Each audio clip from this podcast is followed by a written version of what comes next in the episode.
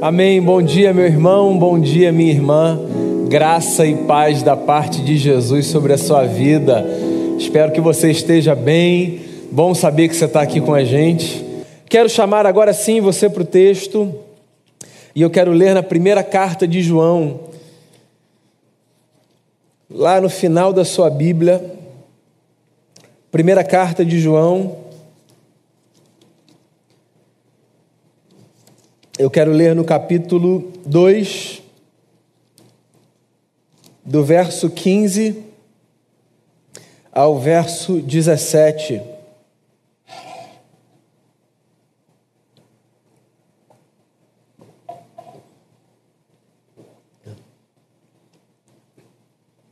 Primeira carta de João, capítulo 2, de 15 a 17, diz assim o texto sagrado. Não amem o mundo, nem o que nele há. Se alguém ama o mundo, o amor do Pai não está nele. Pois tudo que há no mundo, a cobiça da carne, a cobiça dos olhos e a ostentação dos bens, não provém do Pai, mas do mundo. O mundo e a sua cobiça passam, mas aquele que faz a vontade de Deus permanece para sempre. Palavras de João o apóstolo do amor, o amigo de Jesus, o grande amigo de Jesus. Pois é, João teve essa honra de, entre os homens, segundo a tradição, ser contado como o grande amigo de Jesus. Jesus tinha um grupo de amigos, como todos temos, mas entre os seus amigos, parece que a afinidade mais profunda que o nosso Senhor tinha era com João, apóstolo, que escreveu um evangelho e que escreveu três cartas. O homem que nas suas cartas falava de si mesmo, dizendo: aquele a quem Jesus amava. Que honra, não? Sim, pois é, João é conhecido como discípulo do amor. Se existe um tema que perpassa as cartas de João, esse tema é o tema do amor. E é sobre essa realidade que eu quero conversar com você nessa manhã de domingo. Esse texto é um texto curto, mas um texto muito poderoso para fazer a gente refletir sobre onde estão os nossos afetos. Uma pergunta que eu faço a você de início: se você tivesse que ranquear os seus afetos, se você tivesse que classificar aquilo que você ama, do que você mais ama para o que você menos ama, como ficaria o seu ranking? Onde estão as coisas que você mais ama? Onde estão as coisas às quais você mais se apega? Onde está aquilo que você dedica a maior parte do seu tempo, da sua atenção, da sua energia? Esse texto é um texto que fala sobre isso, que estabelece um paralelo entre dois tipos de amores: o amor ao mundo e o amor a Deus. Alguém já disse, e é verdade, existem mais realidades no mundo do que palavras capazes de expressá-las. Isso significa que nós temos muitos dilemas relacionados à comunicação. Porque às vezes nós usamos palavras e não damos ao outro a capacidade de entender o que nós queremos dizer com as palavras que nós escolhemos. Palavras significam muitas coisas.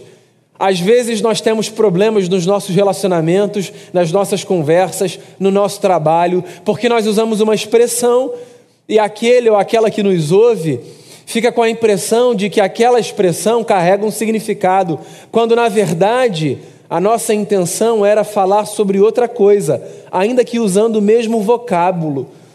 Todo mundo já passou por essa experiência de dizer coisas e de ser mal entendido, mal entendida. Pois é, porque existem mais realidades no mundo do que palavras capazes de expressá-las. É por isso que, se nós pudermos ser, nas nossas comunicações, o mais claro possível, nós e os nossos interlocutores nos beneficiaremos. Quando nós lemos textos da Bíblia, é bom que nós façamos exatamente essa pergunta, justamente por esse problema. O que, que o autor quis dizer? Quando ele escolheu essa palavra, por que, que ele escolheu essa palavra? O que é que está por detrás desse termo que o autor do texto escolhe para comunicar alguma coisa?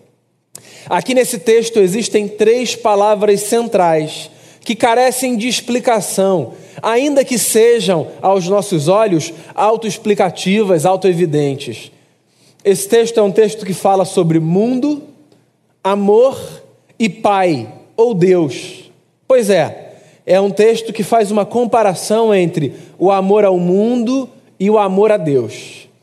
Daí a pergunta que eu fiz no início: se você tivesse que ranquear os seus afetos, se você tivesse que classificar os seus amores, como você os classificaria? Esse texto é um texto que fala sobre a importância de nós não amarmos o mundo tanto quanto nós amamos ao Pai, a Deus. Então é importante para entender esse texto que a gente se debruce sobre o significado das expressões mundo, amor e Pai ou Deus aqui nessa passagem. A igreja geralmente, quando fala sobre mundo, fala sobre esse sistema maligno que faz oposição ao reino de Deus. A palavra mundo nas escrituras sagradas, no imaginário religioso evangélico, aparece quase que sempre como uma palavra demonizada. As coisas do mundo, ou seja, as coisas que não devem receber a nossa atenção, o nosso afeto, as coisas que estão associadas ao adversário das nossas almas, coisas que são do diabo, coisas que são de Satanás, essas são expressões associativas à ideia de mundo. Geralmente, quando cristãos e cristãs olham para as páginas das Escrituras e pensam nesse termo. Aqui nesse texto, mundo aparece como uma representação daquilo que é efêmero. Então, guarda isso no seu coração. Por mais que às vezes na Bíblia, de fato, mundo seja sinônimo de aquilo que é do maligno, aquilo que deve ser rejeitado. Aqui nessa passagem, mundo tem mais a ver com coisas que são passageiras, coisas que não se sustentam, coisas que são temporárias. Por que, que é importante você fazer essa distinção? Porque eu tenho certeza que você sabe, aí onde você está, que nem todas as coisas que são passageiras são do maligno, entende? Pensar em mundo enquanto sistema de coisas mais é uma coisa. Pensar em mundo enquanto sistema de coisas efêmeras, de coisas que são passageiras, de coisas que são temporárias é outra coisa. Porque existem coisas que são passageiras, mas que são absolutamente maravilhosas, boas, deliciosas. Existem experiências que são experiências momentâneas, mas que não são por isso mais. Pois é, quando João, aqui nesse texto, diz: Não amem aquilo que é do mundo, ele não está falando apenas sobre o cuidado para não amarmos aquilo que é mal. Porque o cuidado para não amarmos aquilo que é mal, todos temos, ao menos eu espero que tenhamos. Sim, todos os que amamos a Cristo, cremos, o evangelho, cremos no Evangelho, vivemos pela ética do amor, do amor que as Escrituras nos ensinam a cultivar, Todos os que assim vivemos, sabemos que devemos rejeitar aquilo que é mal. Agora, João está chamando a nossa atenção para um outro fato. Para o fato de não depositarmos os nossos afetos mais profundos naquilo que não se sustenta, naquilo que passa, naquilo que não tem a força e o peso da eternidade. Eu acho essa recomendação muito bacana. Sabe por quê, meu amigo? Porque às vezes nós dedicamos boa parte da nossa vida a coisas que, por mais legítimas, por mais bondosas, por mais é, éticas dentro da nossa leitura de mundo, não são coisas que se sustentam por muito tempo. Elas têm um valor, elas têm um lugar, elas são importantes, elas preenchem a nossa vida. Mas se a gente parar para pensar, às vezes nós dedicamos o nosso tempo, os nossos dias, a nossa energia a coisas que passam com muita facilidade, deixando de cultivar o amor por outras coisas que permanecem, que são duradouras. A gente vive num tempo muito curioso nesse sentido. Eu poderia chamar a nossa era de a era do instantâneo. Nós somos uma sociedade regida pelo que a psicanálise chamaria de o princípio do prazer.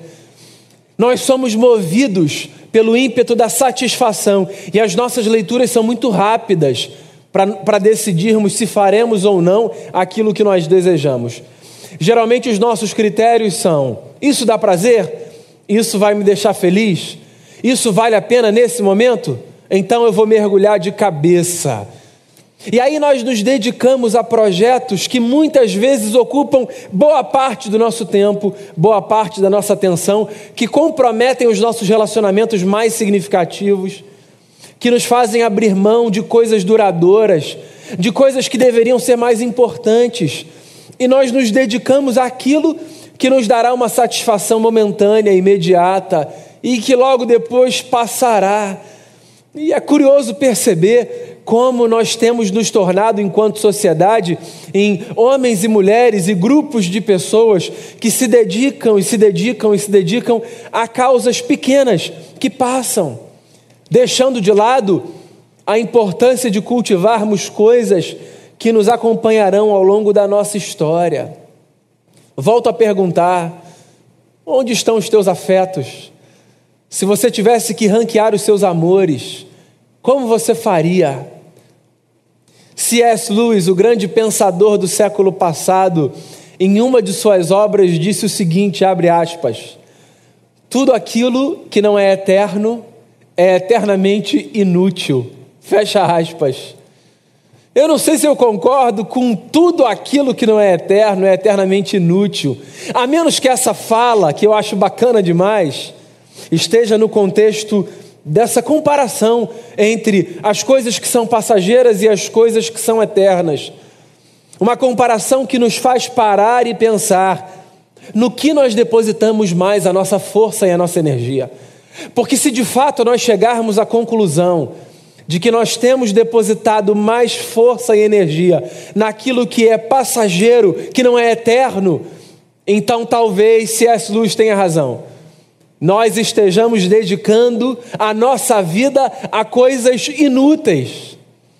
Daí a importância da fala que o Damião leu no começo da nossa celebração hoje, das palavras de Jesus que, advertindo seus discípulos quanto ao perigo de colocarem o seu coração e os seus afetos nas coisas passageiras e terrenas, disse, lá em Mateus 6, quero ler mais uma vez, verso 19: Não acumulem para vocês tesouros na terra, onde a traça e a ferrugem destroem, e onde os ladrões arrombam e furtam mas acumulem para vocês tesouros nos céus, onde a traça e a ferrugem não destroem, e onde os ladrões não arrombam nem furtam.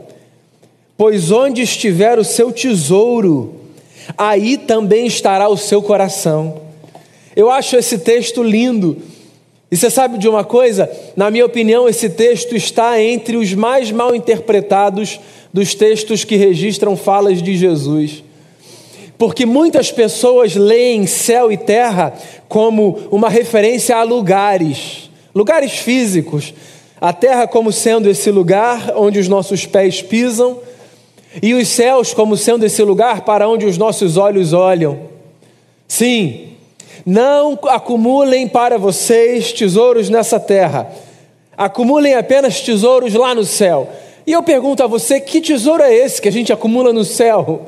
Que tipo de coisa é essa que a gente acumula e joga lá para cima? Se o texto é uma referência a localizações físicas, o que é que Jesus está falando para a gente acumular? Ora, mais do que dimensões físicas, céu e terra aqui aparecem como referências a experiências que são passageiras e duradouras. Sim, experiências terrenas como aquelas que passam, como aquelas que se perdem, e experiências celestes, como aquelas que ficam marcadas, como aquelas que se eternizam. As relações, por exemplo, têm tudo para ser experiências celestes.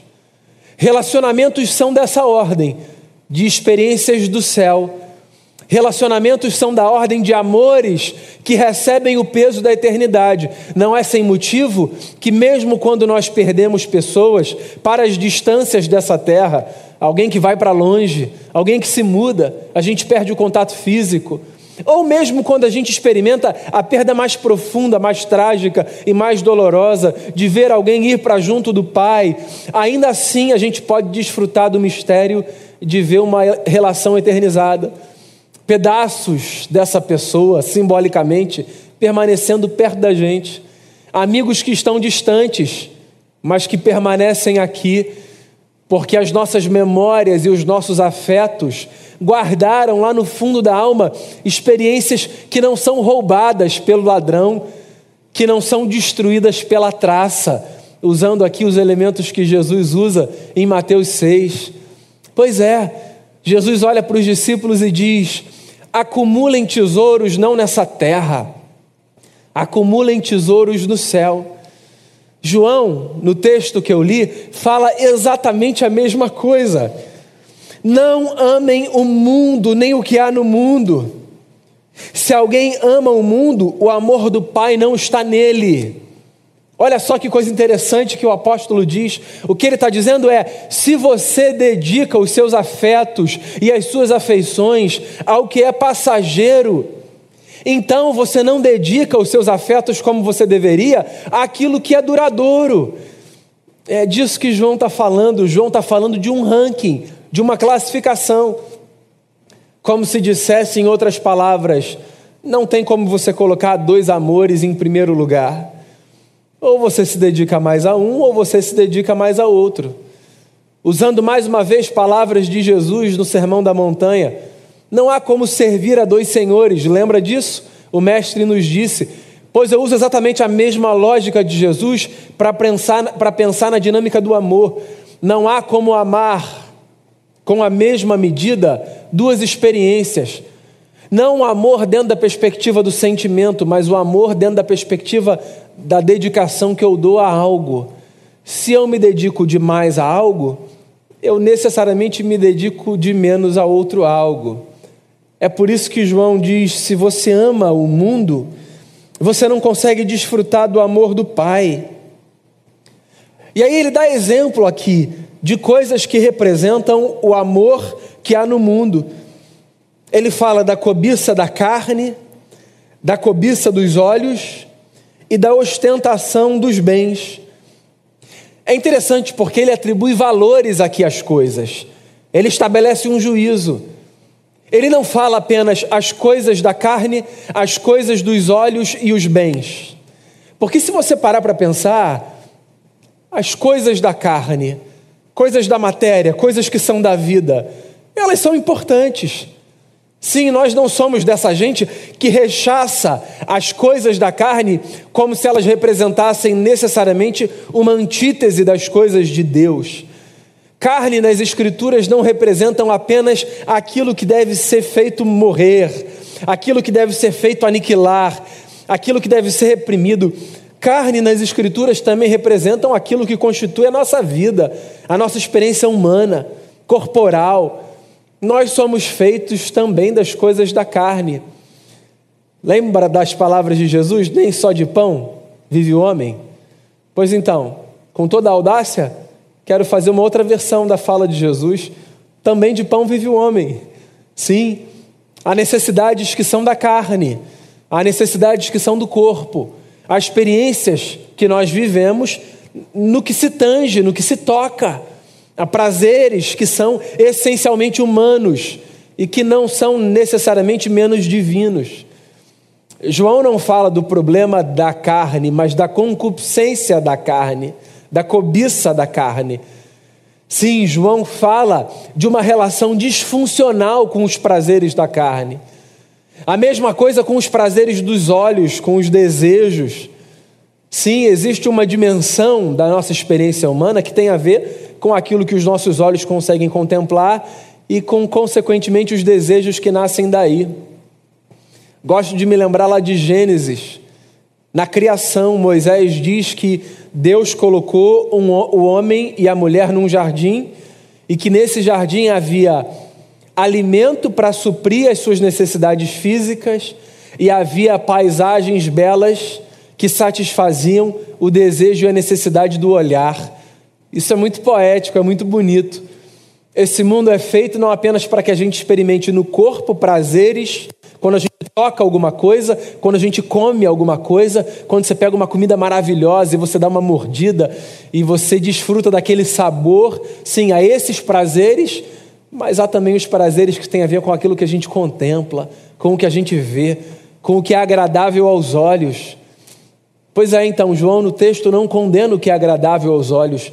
O que ele condena é uma relação distorcida com aquilo que a gente vê, com a transformação do mundo num grande mercado, com a incapacidade que a gente tem de desfrutar e de celebrar aquilo que a gente vê, sem necessariamente querer dominar, querer usurpar, invejar, querer transformar aquilo em algo que é nosso e somente nosso. E João fala aqui também sobre a ostentação dos bens e não dos bens em si.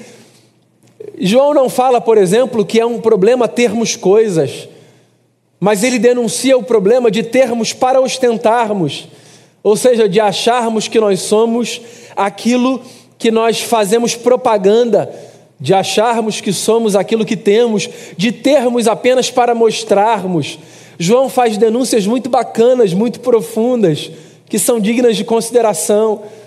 Eu olho para esse texto, especificamente para esse último exemplo, a ostentação dos bens, e eu fico pensando quantas vezes nós nos dedicamos a projetos, a coisas, a ideias, tão somente para mostrarmos às pessoas que somos coisas tais que às vezes nem guardam relação com a nossa realidade mas que por saírem bem na foto, darão ao outro a sensação de que nós somos exatamente aquilo que nós construímos.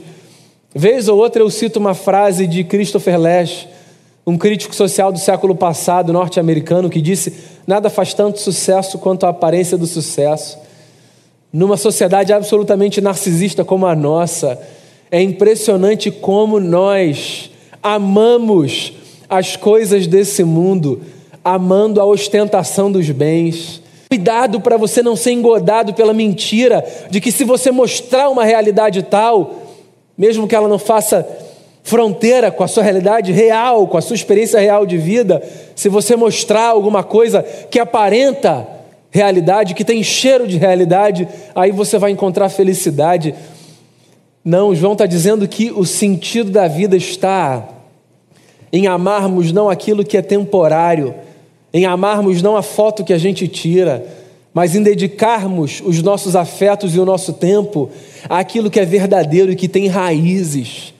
Sim, irmãos e irmãs, a vida é curta demais para que nós coloquemos como o topo da nossa prioridade de afetos coisas e experiências e projetos que são passageiros, fugazes, que não se sustentam Ame as coisas do Pai.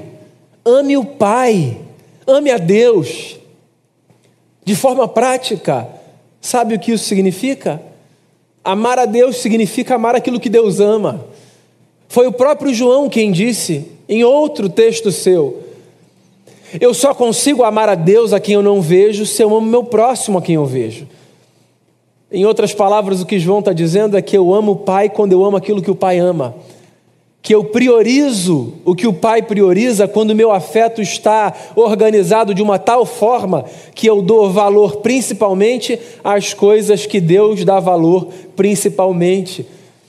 Não é para você olhar para o céu e descobrir no céu coisas que você pode acumular, é para você olhar para essa terra que você vive e responder a seguinte pergunta: como é que eu posso organizar os meus afetos de tal forma que a minha experiência nessa terra seja classificada como uma experiência celeste.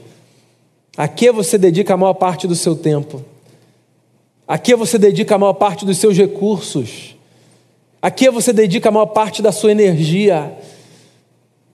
Pense nisso, porque o que João está dizendo é que o mundo e a sua cobiça passam mas aquele que faz a vontade de Deus, esse permanece para sempre. Eu queria repetir a você a pergunta. Se você tivesse que ranquear os seus afetos, como você faria isso? Considerando que Jesus chamou você para viver a sua humanidade a partir de novas categorias. Olhando para Jesus e aprendendo de Jesus, por saber como ele viveu a partir daquilo que você lê nos evangelhos, a que conclusão você chega? Você ama mais ao mundo ou a Deus? Em outras palavras, para que fique mais claro ainda, a quais projetos de vida você dedica mais atenção? Aqueles que são passageiros ou aqueles que são duradouros? Lembre-se das palavras do Mestre. Não acumule para você tesouros na terra. Não acumule para você tesouros que têm a ver com essas experiências fugazes que se perdem, que mal são vivenciadas e experimentadas e já passaram. Acumule para você tesouros celestes. Sim, seja um colecionador de experiências que se eternizam. Seja de um tipo de gente que dá principalmente valor às experiências que você pode ranquear como experiências divinas da vida. Ame a sua família, dê valor à sua família. Ame os seus amigos e amigas. Dê valor aos seus amigos e amigas. Ame o seu tempo com Deus. Dê valor ao seu tempo com Deus. Ame a sua comunidade. Acredite na beleza de uma vida comunitária. Ame principalmente tudo aquilo que não se perde, tudo aquilo que permanecerá quando todas as coisas passarem. Lembre-se do mistério das palavras do Cristo, que certa vez disse: Nós estamos nesse mundo, mas nós não somos desse mundo. Sim, não que sejamos de uma ordem de gente que veio de um outro lugar e para um outro lugar voltará como se nós formássemos uma outra raça. Não! É que por causa da nossa experiência de reencontro com Deus, nós vimos renascer em nós um outro modelo de humanidade, uma humanidade mais sensível às coisas que nós chamaríamos de coisas da eternidade. Fecho com outra citação do grande C.S. Lewis foi ele quem disse certa vez: Se encontro em mim desejos os quais nada deste mundo é capaz de satisfazer, então só existe uma explicação para isso. Eu não fui feito para esse mundo.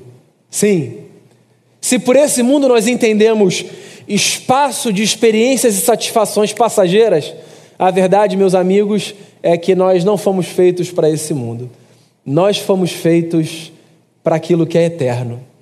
E eu queria convidar você aí na sua casa, eu queria convidar você, aí onde você está, a abrir o seu coração a Deus, o eterno, e dizer a Ele em oração: Seja, Senhor, o meu universo, seja tudo que eu sinto, tudo que eu vivo, tudo que eu penso. Seja o Senhor o primeiro pensamento, seja a luz que vem pela minha janela, ilumine o meu interior, e me possibilite ver se de fato os meus amores e os meus afetos estão organizados nessa vida da forma como devem estar.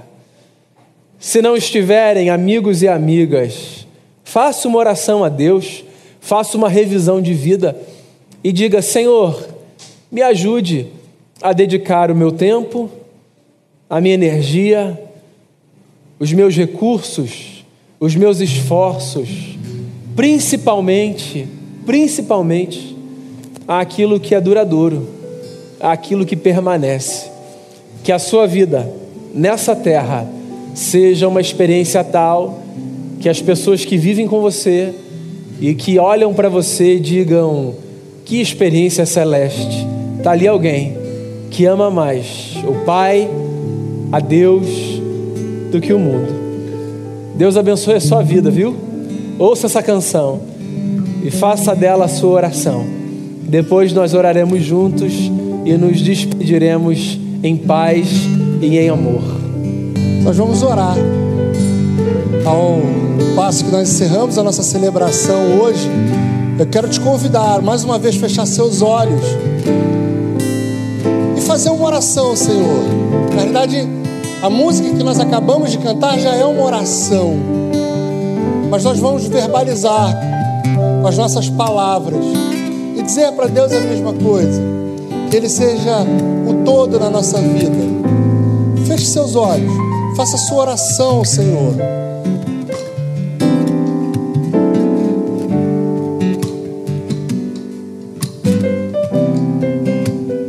Pai querido,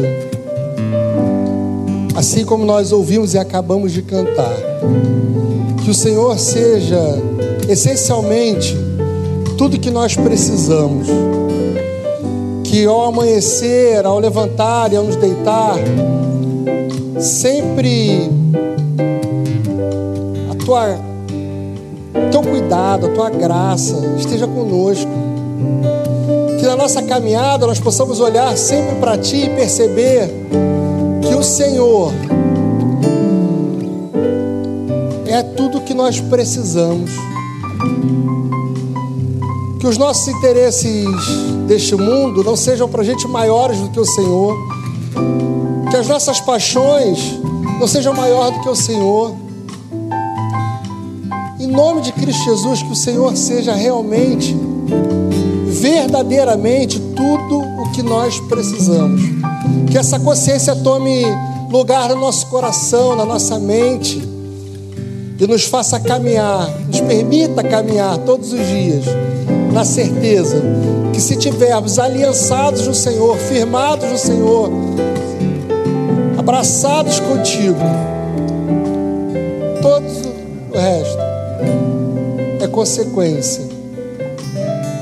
Pai, em nome de Cristo Jesus, que o Senhor permita que eu e os meus irmãos coloquemos o Senhor no lugar central na nossa caminhada, porque esse é o nosso desejo e que a graça maravilhosa do nosso Senhor e Salvador Jesus Cristo, o amor de Deus, o nosso Pai, as doces e infinitas consolações do Santo Espírito, estejam sobre cada um de nós, sobre os filhos e filhas de Deus, aonde quer que esses estejam, em nome de Cristo Jesus. Amém e amém.